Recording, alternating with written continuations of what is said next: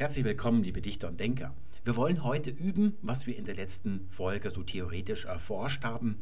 Ich habe hier eine PDF-Datei mit einem Text zur Verfügung gestellt, wo ihr die Kommas mal setzen und dann vergleichen konntet, wie ihr sie gesetzt hättet im Vergleich zu den beiden Regelwerken der alten und der neuen Rechtschreibung. Ich habe ja auch noch ein Merkblatt versprochen damit man sich in einem halben Jahr nochmal anschauen kann, wie sind da so die Regeln gewesen. Aber ich bin mir noch nicht so ganz im Klaren darüber, wie minimalistisch das werden soll, denn unsere Formel, die wir gefunden haben, die ist ja wahnsinnig minimalistisch. Also es würde ein kurzes Merkblatt werden. Da muss ich mir noch ein bisschen überlegen, wie ich das aufziehe und wenn ich dann soweit bin, dann biete ich das zum Download an. Unsere minimalistische Regel lautete ja, dass ein Komma immer Aufzählungen innerhalb einer Satzeinheit markiert und es steht immer dazwischen normalerweise. Hier habe ich mal ein Beispiel. Das große alte Haus, 1907 erbaut, wurde an Herrn Schmidt, der alte Häuser liebt, verkauft. Und da haben wir ein Haus. Und das wird näher bestimmt durch ein Attribut und das enthält zwei Adjektive, die einfach innerhalb dieses Attributs, innerhalb dieser ja, syntaktischen Einheit aufgezählt werden. Und da steht dann einfacherweise ein Komma, ein einfaches Komma dazwischen. Wir wissen, dass die Adjektive normalerweise vor dem Bezugswort stehen. Hier ist also alles in Ordnung. Deswegen steht vor und am Ende dieser Adjektive, da steht dann kein Komma, sondern nur, wo die Aufzählung hier markiert werden soll. Etwas anderes ist es da hinten, 1907 erbaut. Das bestimmt ja dieses Haus auch näher. Aber das hier ist nachgestellt, das hat seine normale Position, die würde lauten, das große, Komma, alte, Komma, 1907 erbaute Haus. Diese Position hat äh, ja diese Bestimmung aufgegeben. Sie ist nachgestellt, also ein Einschub, sodass wir sagen können, hier ist ein Satz, eine Aussage eingeschoben worden. Das ist dann das Doppelkomma überall da, wo es um Parenthesen geht. Und wenn wir weiterlesen, wurde an Herrn Schmidt, und jetzt kommt ein Relativsatz. Relativsätze sind auch Attribute, wie wir wissen, aber die werden normalerweise nachgestellt. Und deswegen würde hier eigentlich kein Doppelkomma stehen. Aber weil ein Relativsatz ein Satz ist und jetzt hier Hauptsatz und Nebensatz aufgezählt werden im Satzgefüge, steht also ein Komma und weil der Relativsatz mitten in den Hauptsatz, also der Hauptsatz wird nach dem Schmidt unterbrochen und mit verkauft noch einmal aufgenommen, weil das also mittendrin eingefügt worden ist, haben wir wieder das Doppelkomma am Anfang und dann wiederum am Ende. Nach dieser Regel werden also in Wahrheit alle Kommas gesetzt und damit kann man sich auch jede Kommasetzung oder unklare Kommasetzung erklären, ob da ein Komma stehen muss oder nicht. Ich möchte euch mal ein Beispiel zeigen, das ich selbst erlebt habe oder eine, eine Komma-Missetat, die ich selbst begehen wollte. Ich wurde daran gehindert und zwar bei meinem letzten Roman. Da habe ich irgendwie den Drang verspürt, die Figuren die ganze Zeit ja, ja oder nein, nein sagen zu lassen. Und ich habe das so geschrieben ohne Komma. Und die Lektorin, die hat gesagt, da muss ein Komma dazwischen. Und ich wollte das nicht, weil ich diesem Gedanken, dass das Komma irgendwie ein Pausenzeichen ist, nachgehangen habe. Da habe ich mir das noch nicht klar gemacht gehabt und wollte also, dass das in einem Atemzug gesagt wird, dass es der Leser auch so versteht und wollte dieses Komma nicht. Aber natürlich hat die Lektorin recht gehabt und sie hat mich auch noch rechtzeitig davon überzeugt, da muss ein Komma zwischen den beiden Ja's stehen oder beiden Neins.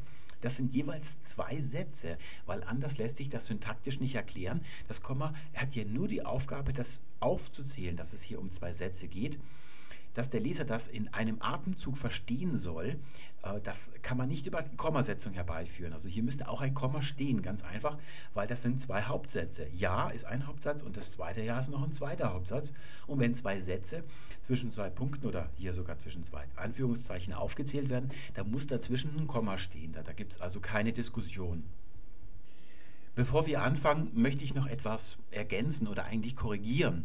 Ich habe mir die Folge vom letzten Mal nochmal angeschaut und mir ist dabei aufgefallen, dass ich über etwas in einem Abendzug einfach nur so hinweggegangen bin. Mir ist es ich habe daran nicht mehr gedacht, während ich so da vor mich hergeredet habe. Da geht es um diesen erweiterten Infinitiv, der auch nach der neuen Rechtschreibung noch ein Komma bedingt. Und da gibt es ja drei Fälle oder drei Unterparagraphen in der Regelung der neuen Rechtschreibung. Einmal das Komma bei um, dann Substantiv und das Korrelativ. Daran werdet ihr euch vielleicht erinnern. Das erste Beispiel also, er blieb im Bett, Komma, um zu genesen, Komma, und sah fern. Das zweite mit dem Substantiv ist zum Beispiel der Plan, Komma, auszubrechen, Komma, misslang. Also zunächst einmal der Plan misslang. Und dann haben wir hier eingefügt dazwischen auszubrechen. Das gibt also den Inhalt von diesem Plan an. Das ist so ähnlich wie Haus, 1907 erbaut. Das ist ein Einschub und deswegen steht nach diesem Substantiv hier ein Komma. Und das zweite ist ähnlich, nur dass dieses Wort, worauf sich dann das Nachfolgende als Infinitiv bezieht, einfach nur eine leere Hülse ist, eine leere Konstruktion. Sie liebte es, Komma, zu schwimmen oder morgens zu schwimmen. Da muss auch ein Komma stehen, denn das ist sozusagen die Inhaltsangabe von dem S und die ist nachgestellt. Die bezieht sich also nicht richtig syntaktisch auf dieses S als Attribut und deswegen ist es ein Einschub und da steht Doppelkomma am Anfang und am Ende. Und weil da gleich der Punkt kommt, wird natürlich das Endkomma aufgehoben. Es wird verschluckt von dem Punkt. Das ist also das, was bei den beiden Fällen 75.2, 75.3 eigentlich hier der Grund ist, warum das Komma steht, weil hier nachgefügt etwas eingeschoben ist, was den Inhalt von diesem Substantiv oder dem Korrelativ angeht. Und ich habe das nicht klar gemacht, dass der erste Fall mit um, dass das nicht derselbe Fall ist. Denn ihr seht, das Komma steht nicht nach dem um, wie es also hier ist, sondern es steht davor. Das muss sich also hier anders verhalten. Und es ist ganz einfach so, dass man hier das alte Prinzip, das es in der alten Rechtschreibung noch ja eigentlich extensiver gegeben hat, dass der Infinitiv satzwertig ist, obwohl er eigentlich kein richtiger Satz ist. Und das hat man hier beibehalten. Aber nur bei den Infinitiven, die von der Erweiterung abhängen.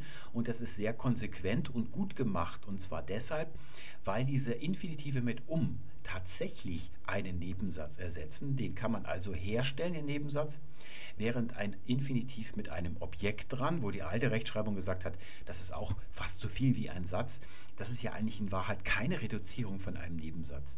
Aber bei dem Um und den anderen Wörtern schon, und das zeige ich euch nochmal ganz kurz. Die Infinitive mit dieser Erweiterung davor, die sind immer Reduktionen, also er blieb im Bett, damit er genese oder darum, dass er genese. So sagt man nicht. Das klingt fast schon ein bisschen falsch, aber eigentlich ist es richtig.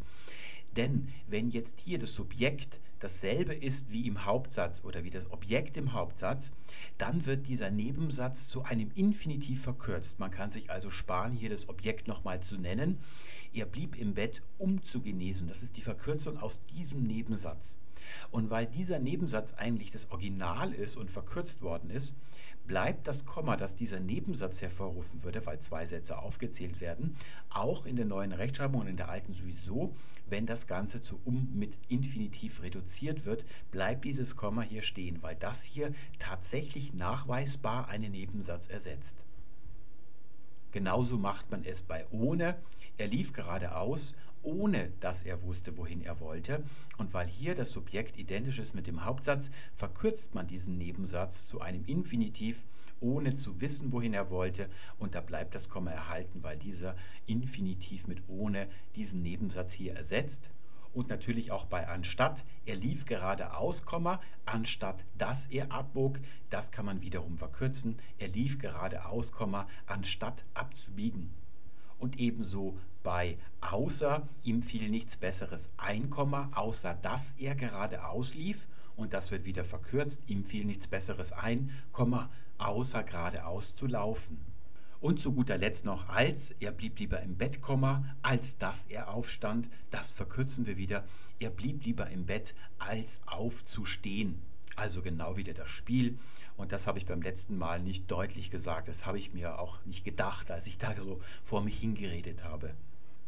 Und dann noch einmal, sowohl nach der alten als auch nach der neuen Rechtschreibung. Wenn ihr hier einen Infinitiv habt, der allein von diesem Substantiv abhängt, und man kann da nichts missverstehen, dann soll man dieses Komma hier und auch das dahinter, das wird weggekürzt. Also der Plan auszubrechen misslang ohne ein einziges Komma in diesem Satz. Das ist also eigentlich der Gedanke der neuen und der alten Rechtschreibung. Und man sieht leider, dass Leute, deren berufliche Aufgabe es ist, sich mit Kommasetzungen zu beschäftigen, hier so eine Art schematische Inflation des Kommas verursachen. Sie glauben, dass man möglichst viele Kommas setzen muss, um das zu verdeutlichen. Aber wenn nicht wirklich konkret ein Missverständnis entstehen kann, dann sollen die Kommas weggelassen werden. Das Ziel der alten und der neuen Rechtschreibung ist, die Kommas eher wegzulassen, als welche dazuzunehmen, die eigentlich überflüssig sind. Man kann aber sehen, das ist also bei Lektoren und Schullehrern und Leuten, die beruflich selbst viel schreiben, so, dass sie eher zu viele Kommas setzen. Wenn es nicht unbedingt nötig ist, dann lasst diese Kommas weg. Jetzt also zu unserer Übung. Da lautete der erste Satz, gerade erst heimgekehrt, brach Peter wieder auf, Denn sein Chef hatte ihm befohlen, seiner Frau auszurichten, dass er heute nicht nach Hause kommen werde. Es kommt ja normalerweise nicht vor, dass man einen Text ohne jedes Komma hat und dann alle einsetzen muss. Aber es ist dennoch mit dem Alltag vergleichbar, denn man schreibt einen Satz und dann ist es eben eine einzige Stelle, wo man kein Komma hat und man fragt sich, gehört dort ein Komma hin oder nicht? Insoweit ist es schon ganz gut. Es ist einfach nur eine verschärfte Übung, können wir sagen. Und der erste Satz, der birgt gleich eigentlich das Schwierigste, danach wird es nur noch einfacher werden. Fangen wir mal mit dem ersten Teil an. Gerade erst heimgekehrt, brach Peter wieder auf. Und da sehen wir, haben wir ein Partizip. Das macht das Deutsche nicht so häufig, das Lateinische schon häufiger. Gerade erst dann noch das Altgriechische oder das Litauische, wie man es heute noch spricht in Litauen.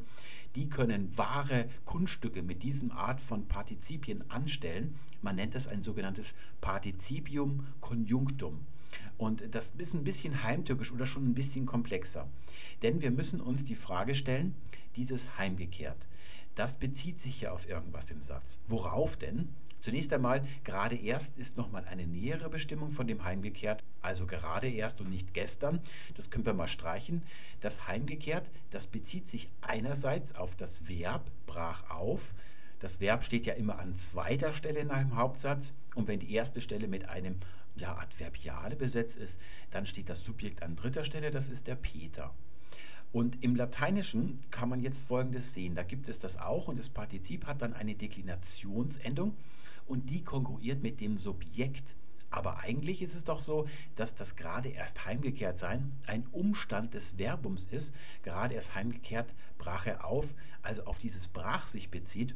Und diese Doppelnatur oder dieser Doppelbezug, dass das Partizip sich auf das Subjekt und das Verb gleichzeitig bezieht, also nicht ein Attribut und auch nicht ein Adverbiale ist, das nennt man eben ein Partizipium Conjunctum. Das ist ein sogenanntes Prädikatsadjunkt. Aber das ist eigentlich schon ein bisschen fortgeschrittene Grammatik. Ich will damit nur erklären, warum die alte Rechtschreibung anders verfährt als die neue Rechtschreibung. Die alte Rechtschreibung hat sich gesagt, diese Partizipien, ob sie nun einzeln stehen oder nochmal mit gerade erst oder etwas ähnlichem erweitert sind, die sind so viel wert eigentlich wie ein richtiger Nebensatz. Deswegen würden wir nach diesem heimgekehrt ein Komma setzen. Das kann ich hier also mal eintragen. Hier haben wir also ein Komma. Und nach der neuen Rechtschreibung steht da kein Komma. Und ich sage das nochmal ganz explizit, weil man nämlich sehen kann, dass viele Leute, die nach der neuen Rechtschreibung Komma setzen, also Lektoren oder so, die setzen da ein Komma, weil sie denken, da ist irgendeine Zäsur. Aber in Wirklichkeit ist die dort nicht. Da wird also nach der neuen Rechtschreibung kein Komma mehr gesetzt. Und das ist unheimlich klug, denn das ist ein normales Satzglied und es steht an seiner richtigen Stelle. Es ist also kein Einschub, würde nicht in paarigen Komma stehen, wobei paarig ja hier nicht der Fall wäre, weil diese Partizipien immer eigentlich am Anfang des Satzes stehen. Wenn sie dann nach hinten verschoben werden, dann verlassen sie ihre natürliche Stelle, also die erste Position im Satz, und dann sind sie wie ein Einschub, da kann man Doppelkommas setzen, aber hier eben nicht. Ich lasse dieses Komma hier mal weg. Wir nehmen die neue Rechtschreibung als Grundlage, weil die meisten von euch nach dieser Rechtschreibung schreiben wollen oder müssen. Für die Anhänger der alten Rechtschreibung sei gesagt, wenn dieses Partizip einfach ist, also hier nicht noch mehr erweitert ist, dann setzt man da auch nach der alten Rechtschreibung kein Komma. Also zum Beispiel lachend brach Peter wieder auf. Da haben wir also nur das einfache Partizip. Da setzt man kein Komma. Wenn es erweitert ist mit noch weiteren Satelliten hier dran, dann setzt man ein Komma. Allerdings nicht, wenn das eine feste Wendung ist, die sehr häufig vorkommt. Also zum Beispiel Ihren Vorschlag betreffend teilen wir Ihnen mit zum Beispiel, da wird nach betreffend, nach alter Rechtschreibung, dann eigentlich auch kein Komma gesetzt. Manchmal kann man das Partizip auch nach hinten versetzen, und zwar hinter das Subjekt irgendwo hin. Und dann verliert es seine natürliche Position im Satz. Dann wird es zu einem Einschub, einer Parenthese und dann muss es in Komma stehen. Also zum Beispiel, Peter brach wieder auf, gerade erst heimgekehrt. Punkt. Da würde dann nach dem brach wieder auf und vor dem gerade erst heimgekehrt ein Komma stehen, denn hier ist alles verschoben und das Ganze ist dann ein Einschub. Und dann das nächste Komma, das steht nach beiden Rechtschreibesystemen vor diesem denn. Da gibt es also kein Hin und Her, denn denn leitet einen Hauptsatz ein. Wenn es also in der Mitte des Satzes steht, dann kommt dann ein zweiter Hauptsatz. Der Unterschied zwischen denn und weil, das sind ja beides begründende Wörter, ist, dass weil Nebensätze einleitet. Da muss also dann das Verb an die hinterste Stelle in diesem Nebensatz gerückt werden. Bei denn steht das Verbum ganz normal an der zweiten Position. Da haben wir hier seinen Chef und dann hatte befohlen, das ist die zweite Position. Aber Peter brach wieder auf, weil sein Chef ihm befohlen hatte. Da wird also das gebeugte Verb ganz nach hinten gesetzt. Das wäre dann also der Unterschied. Und dann geht es weiter. Denn sein Chef hatte ihm befohlen. Ja, was hatte er befohlen? Und jetzt könnten wir normalerweise einen Nebensatz erwarten. Aber weil dieses ihm hier nochmal das Subjekt in dem Nachfolgenden ist. Also der Chef hatte ihm befohlen und dieser er, dieser ihm, der soll also jetzt etwas tun, wird das Ganze zu einem Infinitiv zusammengezurrt. Und da steht jetzt nach der alten Rechtschreibung ein Komma, weil dieser Infinitiv ein Adverbiale bei sich hat, wem etwas ausrichten und eigentlich ja auch ein Objekt, das ist dann der Das-Satz, der gleich noch kommt. Da wird nach der alten Rechtschreibung hier also ein Komma gesetzt. Dieser Infinitiv ist mit etwas erweitert und diese Erweiterung hängt von diesem Infinitiv ab. Da wird nach der alten Rechtschreibung ein Komma gesetzt, nach der neuen jedoch nicht. Da würden wir das also wieder raustun. Es gibt auch keine Verwechslungsmöglichkeit, also keine Rechtfertigung nach der neuen Rechtschreibung ein Komma zu setzen. Allerdings dann beim zweiten oder beim nächsten, dass er heute nicht nach Hause kommen werde. Die Konjunktion das leitet immer einen Nebensatz ein, deswegen sagt man eigentlich eine Subjunktion, also eine unterordnende Konjunktion. Vor der steht immer ein Komma, also jetzt mache ich das Komma mal hier in die Zeile da, wo es eigentlich auch hingehört und da wird nach beiden Rechtschreibesystemen ein Komma gesetzt, denn jetzt werden ja Sätze aufgezählt in diesem gesamten Satzgefüge. Das beginnt hier oben und hier erst bei dem Punkt endet es, da werden Sätze aufgezählt und da steht dann überall ein Komma. Wir haben in diesem Satzgefüge also drei Sätze.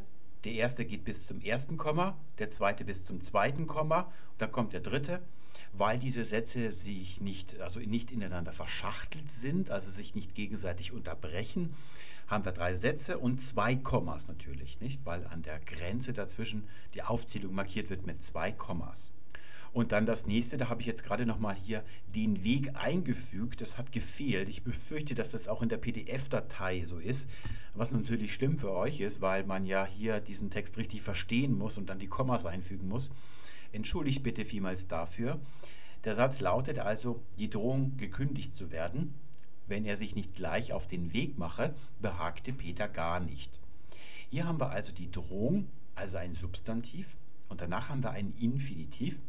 Der ist nur ein bisschen schwieriger, weil es kein normaler, aktiver Infinitiv ist, sondern ein passivischer mit werden, gekündigt zu werden, spielt aber eigentlich keine Rolle.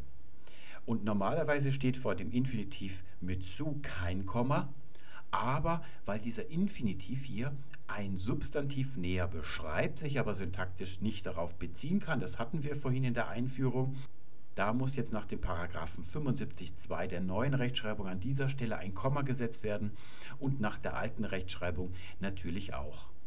Nun ist dieser Infinitiv ja nicht nochmal erweitert. Das heißt, nach der neuen Rechtschreibung haben wir hier die Möglichkeit, das Komma wegzulassen oder sogar die Aufgabe, es wegzulassen, wenn es keine Verwechslungsmöglichkeiten gibt. Und die Frage ist, was ist eine Verwechslungsmöglichkeit? Muss man dann erst ganz am Ende des Satzes ankommen und herausfinden, dass es keinen Sinn in diesem Satz gibt, weil man da irgendwie was falsch aufeinander bezogen hat?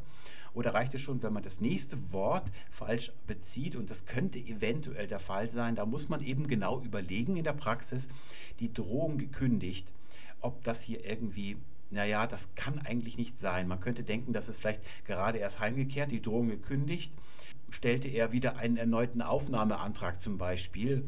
Das wäre also die Verwechslungsmöglichkeit. Wenn ihr die seht, dann dürft ihr das Komma lassen. Wenn ihr sie nicht seht, dann würdet ihr es wegtun. Und wenn ihr am Anfang dieses Infinitivs ein Komma setzt, dann müsst ihr natürlich auch eins am Ende setzen, denn diese Infinitive, die sind ja Einschübe und müssen deshalb immer in paarigen Kommas stehen.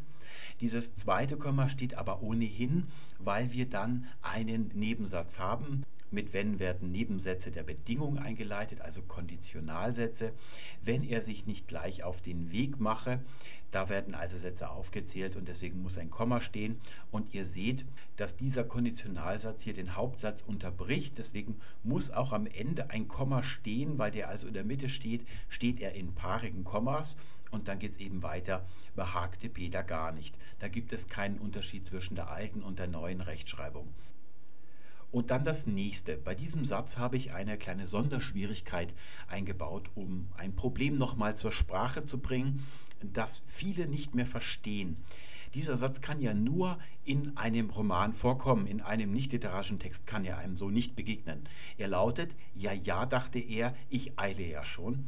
Und ich will dieses Problem nochmal zur Sprache bringen, obwohl es mit Kommasetzung nichts zu tun hat. Darin steckt ein Perspektivfehler. Und wenn ihr mit literarischen Texten arbeitet, als Schriftsteller oder als Lektor, dann muss euch das auffallen, dass da etwas nicht stimmt. Und ich habe das eben gerade, bevor ich diesen Text formuliert hatte, nochmal in einem Roman falsch gesehen. Fangen wir mit dem Kommas an. Das beginnt mit Ja, ja, wie ich vorhin auch schon mal äh, berichtet hatte. Und da haben wir zwei Aussagen eine Aussage ist ja und dann nochmal eine Aussage, die ist auch ja. Da werden also zwei Aussagen, das sind zwei Sätze aufgezählt und da muss dazwischen ein Komma stehen, nach der alten wie nach der neuen Rechtschreibung. Und die beiden Sätze, die sind das Objekt zu diesem dachte. Er dachte es oder er dachte ja, ja. Da muss also hier ein Komma stehen, weil das Objekt, das ist ein eigener Satz, das hier von diesem Dachte abhängt. Das ist auch nach beiden Rechtschreibesystemen so. Und dann haben wir also das dachte er. Und dann kommt noch mal was. Das ist auch ein eigener Satz. Da werden also Sätze aufgezählt. Deswegen muss hier auch wieder ein Komma stehen. Und nun zur Sonderschwierigkeit. Was stimmt an dieser Sache nicht? Ja, ja, dachte er, das ist indirekte Rede. Und danach wechselt die Person in die erste Person von der dritten. Und jetzt ist das Problem. In die erste Person kann das nur wechseln, wenn es direkte wörtliche Rede ist. Da müsste man eigentlich hier einen Punkt setzen und das hier in Anführungsstriche setzen. Das Problem ist nur, dass dieses Denken ja kein Sagen ist, deswegen können keine Anführungsstriche folgen, weil er ja nicht wirklich akustisch spricht. Und wenn ein Schriftsteller so einen Satz abliefert, das kann eben passieren, dass man beim Schreiben sowas schreibt, dann denkt der Lektor, der geht jetzt den falschen Weg. Er sagt sich, ich muss das irgendwie kenntlich machen, dass hier ein Perspektivbruch ist. Es ist kein richtiges Sagen und deswegen setzt er das Ganze kursiv. Das sieht man sehr häufig in Romanen. Das ist aber falsch. Das darf man nicht machen. Man muss hier den Text verändern. Es muss richtig lauten, ja, ja, dachte er, er eilte ja schon, also ich eile im Präsens muss in das Präteritum gesetzt werden, weil das ist die Gegenwartsform eines Romans, ist das Präteritum. Was jetzt gerade in einer Geschichte passiert, wird im Präteritum dargestellt, wie wir es an dem dachte er auch sehen. Und während das hier eine indirekte Rede ist, ist das hier eine erlebte Rede. Das ist ein Zwischending zwischen wörtlicher und indirekter Rede. Das haben, glaube ich, Franzosen erfunden. Also das ist eine ganz tolle Sache. Ich benutze das sehr viel. Das ist also heute, naja, State of the Art beim Romanschreiben, dass man viel mit erlebter Rede schreibt. Und der Name erlebte Rede zeigt eigentlich auch schon, warum man das macht.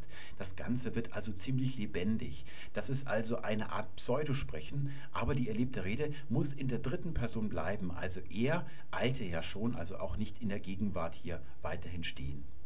Denn darüber haben wir ja schon mal in der Folge über das Perfekt gesprochen. Romane werden im Präteritum erzählt. Das ist die Gegenwart des Romans. Da kann kein Präsens vorkommen. Das ist also immer falsch. Das kann man sich als feste Regel vornehmen. Auch wenn man manchmal geneigt ist, so bei zeitunabhängigen Dingen dann irgendwie das Präsens zu nehmen, das ist immer falsch. Und dann das nächste, das ist also für uns eine gemähte Wiese, wie man in Bayern sagt. Statt zu laufen, nahm er den Wagen. Stadt, das erinnert uns an diese Regel 75 der neuen Rechtschreibung, statt und zu mit Infinitiv. Da muss also das Ganze durch ein Komma abgetrennt werden. Das hier ist also etwas, was etwas anderes näher bestimmt. Also er setzt einen richtigen Nebensatz. Statt dass er lief, Komma, nahm er den Wagen. Deswegen wird hier nach der neuen Rechtschreibung und nach der alten ein Komma gesetzt. Das ist eigentlich ein paariges Komma, aber weil das Ganze am Beginn des Satzes steht, wird das erste Komma hier natürlich nicht geschrieben. Und dann kommt eigentlich erst der Hauptsatz, nahm er den Wagen und dann kommt wieder ein Infinitiv, um anzukommen, und zwar um schneller anzukommen. Hier muss nach der alten wie nach der neuen Rechtschreibung ein Komma gesetzt werden, weil dieser Infinitiv von um abhängt als Erweiterung. Da gibt es also in beiden keine Unterschiede. Und dann den dritten Satz, nach dem Klingeln bat ihn die Frau des Chefs hineinzukommen. Das ist ein ganz normaler Hauptsatz an der ersten Stelle, ist ein Adverbiale. Das Verb kommt natürlich an der zweiten Stelle und dann haben wir hier die Frau, das ist eigentlich die dritte Stelle. Das ihn, das müsste eigentlich an die vierte Stelle rücken, aber weil ihn ein Pronomen ist, wird es vor das Substantiv gezogen, da wird also die normale Reihenfolge umgekehrt. Mit diesem Thema werden wir uns in der nächsten Folge ausgiebig beschäftigen. Es ist also ein normaler Hauptsatz und dann da hat die Frau auch noch ein Genitivattribut bei sich und dann kommt ein Infinitiv und da wird kein Komma gesetzt. Und zwar auf keinen Fall und nach beiden Rechtschreibesystemen nicht. Denn dieser Infinitiv ist ein einfacher Infinitiv mit zu. Da haben wir gesehen, wird kein Komma gesetzt. Auch dieses herein, das ist ein Teil dieses Infinitivs, das ist keine Erweiterung, also kein Adverb, das irgendwie von dem Kommen abhängt, sondern es ist ein Präfix, ein Präverb. Das ist ein irre langer Infinitiv, aber wie viele Buchstaben der hat, da könnt ihr euch noch daran erinnern, dass ich darüber etwas gesagt habe.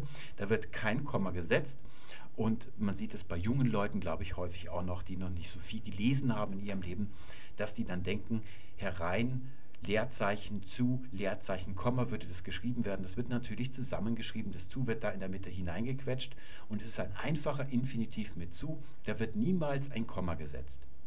Und dann der nächste Satz. Das Haus war geschmackvoll eingerichtet und im Kamin brannte ein Feuer. Im Kamin brannte ein Feuer, das ist ein eigenständiger Satz, der ist auch nicht abhängig von dem anderen und der andere ist auch nicht vom Kamin abhängig. Wir haben es also mit zwei Hauptsätzen zu tun, die hier verknüpft mit und in einem Satzgefüge stehen. Wenn es nicht mit und verknüpft ist, dann setzen natürlich beide Rechtschreibesysteme ein Komma, weil zwei Sätze aufgezählt werden im Satzgefüge. Und bei und, da unterscheidet sich die neue von der alten Rechtschreibung. Hier wird nach der alten ein Komma gesetzt, weil kein einziges Satzglied sich auf zwei dieser Sätze bezieht, sondern immer nur auf einen. Die alte Rechtschreibung hat das Komma dennoch gesetzt, weil sie da ein bisschen unsauber geworden ist im Laufe der Zeit. Sie hat also hier den Gedanken, das Komma würde syntaktisch irgendwas gliedern, angewendet. Und weil das nicht stimmt, hat die neue Rechtschreibung dieses Komma abgeschafft, rigoros. Es stimmt nicht, dass sie es abgeschafft hätte, weil sie glaubte, dass die Leute zu blöd waren. Das war ja früher ein Quell vieler Fehler, dass man als normaler Mensch nicht so genau unterscheiden konnte, ob sich ein Satzglied auf einen oder vielleicht doch nicht auf zwei Sätze bezieht. Das ist aber nicht der Grund, warum das abgeschafft worden ist. Das wird häufig behauptet, aber stimmt nicht. Hier wird also nach der neuen Rechtschreibung kein Komma gesetzt, aber nach der alten Rechtschreibung würde man hier ein Komma setzen. Das kann ich also wieder wegnehmen, dann haben wir die neue Rechtschreibung. Der nächste Satz lautet, Peter fühlte sich sowohl unbehaglich als auch neugierig. Und hier fällt mir auf, man kann sich natürlich nicht neugierig fühlen, sondern man ist neugierig. Jetzt tun wir mal so, als hätten wir das nicht gesehen, nehmen wir irgendein anderes Adjektiv. Hier haben wir einen Konnektor. Sowohl als auch. Davon gibt es mehrere, glaube ich. Die anderen fallen mir jetzt gerade nicht ein. Hier wird niemals ein Komma gesetzt, da werden ja auch nur einzelne Wörter miteinander verknüpft. Das ist auch eine Verknüpfung, eben eine doppelte vor dem ersten und vor dem zweiten und nicht nur zwischen den beiden. Da wird also kein Komma gesetzt, ebenso nicht im letzten Satz, den habe ich nur, um eine inhaltliche Überbrückung zum nächsten Satz hinzubekommen. Es geht weiter. Den Kopf im Nacken betrachtete er den großen, prachtvollen Kronleuchter. Fangen wir mal mit dem Kronleuchter an. Auf den beziehen sich zwei Adjektive, die sind innerhalb eines Attributs vereinigt, die werden darin aufgezählt. Deswegen muss nach beiden Rechtschreibesystemen dazwischen ein Komma stehen. Und dann haben wir am Anfang noch den Kopf im Nacken. Und da sagt die alte Rechtschreibung, dass hier eigentlich ein Partizip vorliegt, aber das Partizip selber, das wird weggelassen und zwar immer dann, wenn es habend oder seiend ist. Also den Kopf im Nacken habend Komma betrachtete er den großen, Komma prachtvollen Kronleuchter. So hätten wir es nach der alten Rechtschreibung, also ein elliptisches Partizip. Und die neue Rechtschreibung, ja, die braucht sich diese Gedanken gar nicht zu machen, weil sie nach diesem Partizipium am Anfang einfach kein Komma setzt. Da müssen wir es also wieder hinaussetzen, dieses Komma, und dann haben wir die neue Rechtschreibung. Und der nächste Satz lautet, der sei, erklärte die Frau des Chefs, ein altes Erbstück und zur Zeit seiner Herstellung eine sensationelle technische Entwicklung gewesen. Da bemerken wir eigentlich schon am Anfang, dass mit diesem Satz etwas nicht stimmt. Die Satzglieder, die stehen in einer komischen Reihenfolge. Komisch in dem Sinne, dass sie sich nicht so richtig aufeinander beziehen. Der sei ein altes Erbstück. Das ist der normale Satz. Und dazwischen ist jetzt was gequetscht. Erklärte die Frau des Chefs. Das ist ein Einschub, eine Parenthese. Die bezieht sich nicht syntaktisch auf das Umliegende. Die steht also an einer ungewöhnlichen Stelle und Parenthesen stehen in paarigen Kommas. Also der sei, Komma, und dann erklärte die Frau des Chefs und dann geht es wieder mit dem Satz weiter. So wird nach der alten und nach der neuen Rechtschreibung hier zweimal ein Komma gesetzt. Ein altes Erbstück und dann kommt ein und und weil jetzt hier Satzglieder sich auf zwei Sätze beziehen, wird auch nach der alten Rechtschreibung kein Komma vor dieses und gesetzt, weil hier dieses Wort der sich auf den ersten wie auch auf den zweiten Satz bezieht, nach der neuen ja ohnehin nicht und zur Zeit seiner Herstellung eine sensationelle technische Entwicklung gewesen. Das kennt ihr. Hier haben wir also eine Entwicklung und die ist technisch. Alle nicht technischen Entwicklungen, von denen wird hier nicht gesprochen. Und von den technischen Entwicklungen, die es so gibt im Laufe der Menschheitsgeschichte, ist diese hier eine sensationelle. Technische bezieht sich also auf die Entwicklung und die beiden bilden jetzt eine Einheit und die werden gemeinsam von einem weiteren Adjektiv näher bestimmt, sensationelle. Da darf also hier weder nach der alten noch nach der neuen Rechtschreibung ein Komma gesetzt werden, denn hier werden nicht innerhalb eines Attributs zwei Adjektive aufgezählt, sondern das sind jeweils Attribute und weil die in der normalen Abfolge stehen, wird nichts aufgezählt, deswegen wird auch kein Komma gesetzt. Dann der nächste Satz. Die Handwerker haben bestimmt sechs, sieben Monate daran gearbeitet. Da habe ich auch das N vergessen gehabt, weil ich diesen Text so schnell zusammengeschrieben habe. Da hätte ich vielleicht ein bisschen nochmal warten und kontrollieren sollen. Entschuldigung. Die Handwerker haben bestimmt sechs, sieben Monate daran gearbeitet. Es ist so, dass sich dieses 7 auf das Monate bezieht, aber das 6 bezieht sich nicht auf 7 Monate, sondern auch nur auf die Monate. 6, 7 ist also ein Attribut und in diesem Attribut werden zwei Zahlen aufgezählt. Deswegen muss nach alter und neuer Rechtschreibung hier wieder ein Komma gesetzt werden. Und dann, Peter lobte das gute Stück, weil es ihm gefiel und die Frau des Chefs fröhlich stimmte. Peter lobte das gute Stück, da ist der Satz zu Ende irgendwie. Wir wissen, was danach kommt. Das muss ein anderer Nebensatz sein oder ein Hauptsatz. Deswegen können wir hier schon mal ein Komma setzen. Dann egal, was danach kommt, das muss ein eigener Satz wiederum in diesem Satzgefüge sein. Und da sehen wir gleich, wir haben recht, da kommt ein Weil. Weil leitet Kausalsätze ein, das sind also untergeordnete Sätze, Nebensätze. Und dann lesen wir weiter, weil es ihm gefiel. Jetzt denken wir, der Satz ist auch schon zu Ende. Und da kommt ein Und und dann die Frau des Chefs fröhlich stimmte. Was nach dem und steht, das hat ja kein Subjekt, deswegen wissen wir, dieses s, das muss das Subjekt auch von dem zweiten sein. Hier haben wir also zwei Weilsätze und die sind nicht mal unabhängig voneinander, auch wenn sie es wären, wenn zwei untergeordnete Sätze dann zueinander parallel sind, auch nach der alten Rechtschreibung, wird kein Komma gesetzt. Also zum Beispiel weil es ihm gefiel und weil es die Frau des Chefs fröhlich machte, wird nach alter Rechtschreibung an dieser Stelle kein Komma gesetzt. Das ist nur, wenn es wirklich Hauptsätze sind, nach der neuen ohnehin nicht und auch hier im konkreten Fall sowieso nicht, denn die haben gemeinsame Satzglieder. Einmal die Konjunktion weil und dann auch noch das Subjekt es. Also hier an dieser Stelle kein Komma. Und zu guter Letzt, sie lud ihn ein, einen Kaffee mit ihr zu trinken.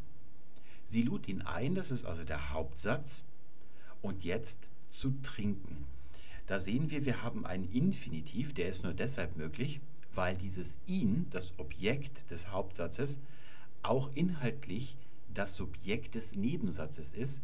Sie lud ihn ein, dass er einen Kaffee mit ihr trinke, würde also das mit einem Nebensatz lauten. Und weil das zweimal dieselbe Person ist, dieser er, dieser Peter, kann man das zu einem Infinitiv verkürzen. Zunächst die alte Rechtschreibung. Wir haben ein Infinitiv und wir müssen schauen, ob von diesem Infinitiv irgendetwas abhängt, also eine Erweiterung. Und wir werden fündig. Und zwar ausgiebig. Erstmal hat dieses Trinken ein Objekt, einen Kaffee. Das ist die Ergänzung Nummer eins. Dann mit ihr, das ist ein Adverbial. Es gibt also zwei Dinge, die sich auf dieses Trinken beziehen. Dieser Infinitiv ist erweitert. Deswegen wird nach der alten Rechtschreibung an dieser Stelle ein Komma gesetzt. Jetzt sehen wir aber, dass diese Erweiterung syntaktisch vom Infinitiv abhängig ist und nicht umgekehrt. Nach der neuen Rechtschreibung wird hier also kein Komma gesetzt. Jetzt könnte man natürlich prüfen, gibt es eine Verwechslungsmöglichkeit, wenn hier kein Komma steht. Es gibt natürlich keine. Sie tut ihn ein, einen Kaffee mit ihr zu trinken, auch wenn hier zweimal ein Ein steht. Das darf uns nicht irgendwie davon abhalten, das Komma nicht zu setzen denn es gibt keine Verwechslungsmöglichkeit. Ich lese als Leser ein und dann kommt nochmal ein, aber es wird anders gebeugt. Da weiß ich, da muss etwas beginnen und dann lese ich weiter und dann komme ich auf den Infinitiv. Da gibt es also überhaupt kein Problem. Und das nächste ist, Peter sagte ja. Auch hier wird natürlich kein Komma vor dieses Ja gesetzt. Denn das Ja ist ja keine Aussage, also kein eigenständiger Satz, wie bei den Beispielen vorher, wo das am Beginn des Satzes steht. Ja ist ein Adverb und es bezieht sich auf dieses Sagte. Das ist die ganz normale Abfolge von Satzgliedern.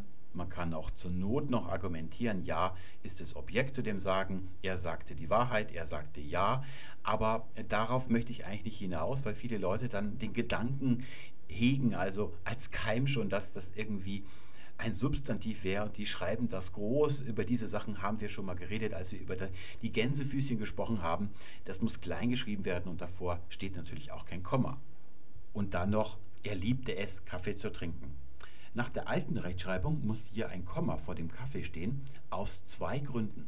Und zwar, er liebte es, Kaffee zu trinken. Hier haben wir also ein Korrelativwort und dessen Inhalt wird erst durch den Infinitiv bestimmt und da wird nach beiden Rechtschreibesystemen ein Komma gesetzt. Die alte Rechtschreibung, die hat aber noch eine weitere Regel und zwar, dieses Trinken hat ein Objekt und zwar den Kaffee. Und wenn hier eine Erweiterung von diesem Infinitiv syntaktisch noch abhängt, wird nach der alten Rechtschreibung auch ein Komma gesetzt. Also hier haben wir einen Doppelgrund.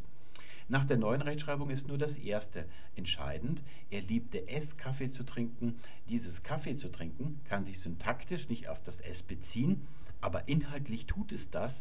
Es bestimmt ja erst den Inhalt dieses S und deswegen wird hier ein Komma gesetzt, weil das hier eine Parenthese ist. Das zweite Komma, denn Parenthesen stehen ja immer in Doppelkommas, das fällt natürlich weg, weil schon der Punkt kommt, der tilgt das Komma dann immer. Das war's auch schon für heute. Ich hoffe, dass ihr mit dieser einfachen Regel gut klarkommt. Ihr solltet euch nicht abschrecken lassen davon, dass wir sehr viel über Satzglieder und die richtige Reihenfolge gesprochen haben. Wenn ihr euch mit anderen Dingen im Leben beschäftigt habt als mit Satzgliedern, dann schreckt ihr ein bisschen vielleicht davor zurück, weil ihr sagt, ich bin da nicht so sicher drin in Grammatik. Das ist eigentlich mehr eine inhaltliche Sache. Wir haben es zwar grammatikalisch irgendwie ausgedrückt, aber eigentlich kann man das auch ungrammatikalisch gut beurteilen ob etwas an der richtigen Reihenfolge im Satz steht, also Doppelkommas vielleicht, oder innerhalb einer Stelle, ob da was aufgezählt wird, zum Beispiel wie große alte Haustier. Da kann man auch ganz ungrammatikalisch erkennen, dass da zwei Sachen, die sich auf das hier beziehen, aufgezählt werden. Und bei diesen Einschüben, da könnt ihr euch am Anfang immer die Frage stellen, könnte ich da auch zwei Gedankenstriche setzen statt zwei Kommas? Also das große alte Haus, Gedankenstrich, 1907 erbaut, Gedankenstrich, also da so eine richtige Sprechpause dazwischen zu machen. Und wenn ihr das für möglich haltet, dann kommen auch diese Doppelkommas. Dann habt ihr es wirklich mit einem Einschub, der sich syntaktisch nicht auf etwas Umliegendes bezieht, zu tun. Ihr müsst also gar nicht diese grammatikalischen Ausdrücke verwenden, wenn ihr da mit dem Komma herumhantiert im Alltag. Ich möchte dazu sagen, die Regel, die wir hier jetzt aufgestellt haben, diese Minimalregel, die alle Kommas richtig erklärt. Erstens kann sie alle Kommas richtig erklären und wenn es keine Aufzählung ist, dann steht nach dem Regelwerk auch kein Komma. Also wir haben eine hundertprozentige Trefferquote. Und das Zweite ist, diese Regel ist als einzige von den Kommatheorien, die ich jetzt gelesen habe oder die ich kenne, falsifizierbar, also die einzige wirklich wissenschaftliche Theorie. Denn wir können den Umkehrschluss machen, wenn nichts aufgezählt wird, dann wird auch kein Komma gesetzt. Das können die anderen Regeln alle nicht erklären. Also was ihr so als Mischerklärungen mit Pausenzeichen, Aufzählung oder syntaktische Gliederung alles so lesen könnt in den Büchern, da ist keine von diesen Regeln auch im Ansatz auch nur falsifizierbar oder überhaupt eindeutig oder eindeutig verwendbar. Daraus ergibt sich ja diese große Unsicherheit, die die Leute mit der Kommasetzung haben. Ich hoffe, es hat euch was gebracht. Ich danke fürs Zuhören und wünsche euch alles Gute.